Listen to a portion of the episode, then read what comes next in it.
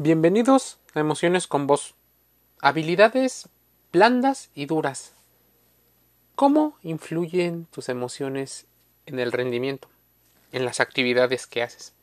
Para muchos, estas skills tienen que ver con la idea del rendimiento. En la actualidad, las instituciones se están centrando en medir tanto las habilidades blandas como las duras en sus trabajadores o en los prospectos que buscan el empleo.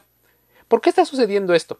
En el caso de que las habilidades blandas se hacen con el fin de evaluar si la persona cuenta con los conocimientos específicos determinados para cierto campo. Por ejemplo, tener conocimientos en finanzas cuando te postulas para un puesto relacionado con finanzas.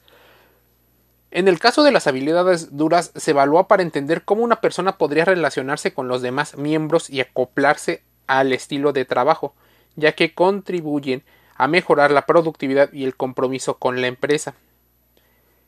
Pero ¿te has preguntado cuáles son? ¿Cuáles son las diferencias? ¿Por qué es tan importante desarrollar habilidades blandas y duras no solo para el empleo, sino para la vida? Bueno, las habilidades blandas son aquellas competencias sociales que una persona puede desarrollar y contribuyen a la a preservar la comunicación y las relaciones interpersonales, mientras las habilidades duras son aquellas competencias relacionadas con el conocimiento técnico adquirido durante la formación profesional y autodidacta. Esto nos indica que ambas habilidades sirven para destacarse como un talento que las empresas requieren para la solución de algunos problemas y bueno, aportar más. ¿Cuáles son las diferencias entonces entre habilidades blandas y duras? Las habilidades duras se diferencian de las blandas porque se relacionan con el nivel de conocimientos técnicos, la preparación académica, eso que algunas empresas no se fijan tanto, aunque debe ser lo mínimo que te piden. Te piden el, la hoja de vida, el currículum, y a partir de ello todo mundo tendría que tenerlo. Así que solo se cercioran con unos cuantos segundos de que cuentes con esas aparentes habilidades y cursos. Pero ¿Qué ocurre con las habilidades blandas? Bueno, algunas habilidades blandas que seguramente has visto que la gente requiere es resiliencia, proactividad, actitud positiva, liderazgo, trabajo en equipo, solución de conflictos. Y las habilidades duras, normalmente expresión oral, habilidades lingüísticas, pensamiento matemático, manejo de recursos tecnológicos y conocimiento de contenidos específicos, entre otros, claro está. Pero hay empresas que te piden resiliencia.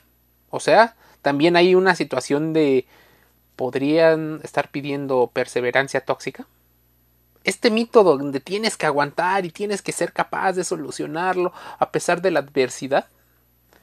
¿Cuánta adversidad crees que eres capaz de soportar? Las emociones también juegan. ¿Cómo podemos diferenciar entonces las habilidades? Bueno, las habilidades blandas, en, en particular, junto con las duras, hace que las empresas e instituciones busquen fortalecer sus equipos con habilidades, con ambas, y tener una especie de como de cultura pues más desarrollada. Análisis de riesgos es algo que muchas empresas hacen y cualquiera de los integrantes reclutadores suelen utilizar para reducir este tipo de situaciones. Pero ¿cómo te enseñan habilidades blandas en las empresas? Dado que son situaciones relacionadas con las interacciones. Bueno, se puede crear un clima organizacional que permita la comunicación, la, el seguimiento de reglas, el que no haya, por ejemplo, incluso suciedad, que no haya eh, obstrucciones en los pasillos, que se sigan las reglas y se castigue a quien comete actos que van en contra de el resto de las personas. A ver, esto son cuáles son las diferencias entre las habilidades duras y las blandas. Las duras las pueden desarrollar mucho más fácil, más conocimiento. Algunas empresas incluso no lo hacen, dado a que si aumentan tus habilidades duras, hay algunos líderes que consideran un gasto que no les regresa rápidamente o que no saben medir. La otra es que podrías en algún momento irte y llevarte el conocimiento que se, te enseñó, que adquiriste. Los reclutadores buscan candidatos que cuenten con este tipo de habilidades, las técnicas y las sociales. Pero ¿cómo desarrollas las sociales? Porque muchas personas se fijan en lo que le llaman o le mal llaman la actitud, esa voluntad de hacer. Déjame decirte que una de las cualidades más interesantes de las habilidades blandas es la motivación. Los colaboradores deben entender que las cosas no siempre saldrán bien, pero es importante saberse levantar y levantar a los demás compañeros ante las adversidades. Entiende que es motivación intrínseca y extrínseca. Por eso, el dinero se convierte en una motivación extrínseca. Eso te motiva. Eso al menos estimula tu centro de recompensa o tus necesidades. La persuasión es muy importante para el modo de hacer negociaciones constantes. Por eso, en ciertos puestos se eligen cierto tipo de personalidades. Es más, al momento de postular, mientras ciertas habilidades duras son necesarias para cualquier posición, los empleadores están buscando cada vez más entre los solicitantes aquellas que son blandas. Básicamente lo que se supone que te enseñan eh, en tu casa y en las habilidades. Pero ¿qué pasa si socialmente no tienen estas habilidades a lo largo de, de la vida?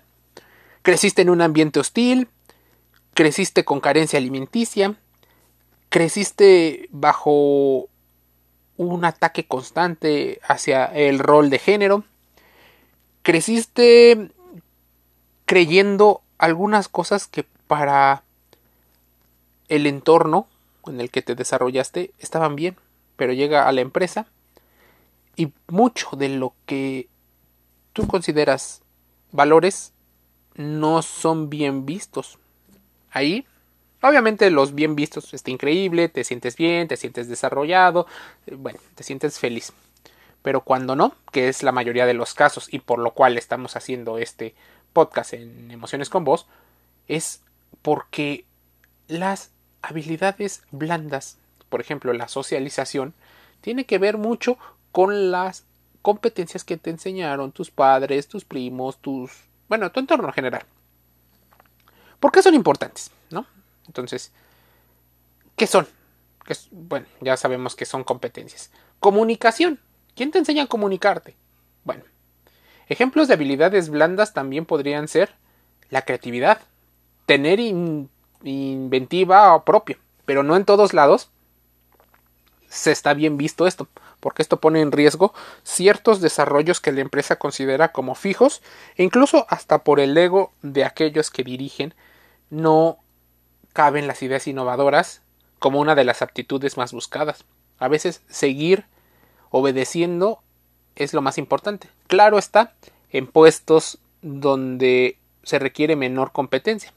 Así que los creativos que están hasta abajo de la pirámide jerárquica no son valorados.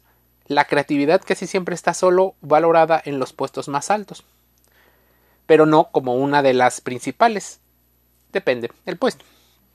La honestidad. Mucha gente quiere mucha honestidad, pero en ocasiones no es honesta al dirigirse con los demás. O sea, la reciprocidad o la honestidad no es eh, en dos vías no es recíproca, como decía. La proactividad, claro, todo el mundo quiere que se le resuelva problemas antes y que encontremos soluciones sin que te lo estén diciendo. Pero también quieres al mismo tiempo una persona que obedezca lo que te dice. Por el hecho de ser tu jefe o jefa. Aquí hay una situación, las disonancias cognitivas. También te dicen que en algunos empleos debe de haber cierta empatía. Pero ¿en qué momento puedes poner un límite con respecto a lo que te dicen? La adaptación al cambio. Debes de tener cuidado, porque los cambios en ocasiones son también un síntoma de una desorganización tremenda en la cabeza de los individuos que son líderes en una organización. Así que la adaptación al cambio es una posibilidad de moldear a cualquier tipo de persona para que se adapte a una cultura. Las empresas, tal y como lo hace la sociedad, está en cambio constante. Tener la capacidad de adaptarse a los cambios que se presentan es una de las habilidades blandas más demandadas en la actualidad, a modo de flexibilizar, y por eso podría relacionarse con la gig economy, con el teletrabajo y otras formas de trabajo. ¿Cómo esto impacta a las emociones? Bueno, en particular, impactan porque de tu trabajo en ocasiones vives, comes, te diviertes. Entonces, ¿qué tan importante puede llegar a ser? Mucho. Porque vives una buena parte de tus días en el trabajo. Así que, ¿qué pasaría si el trabajo no te gusta? Bueno, estas reflexiones van todos los días. Emociones con voz. Así búscanos. Emociones con voz con Z.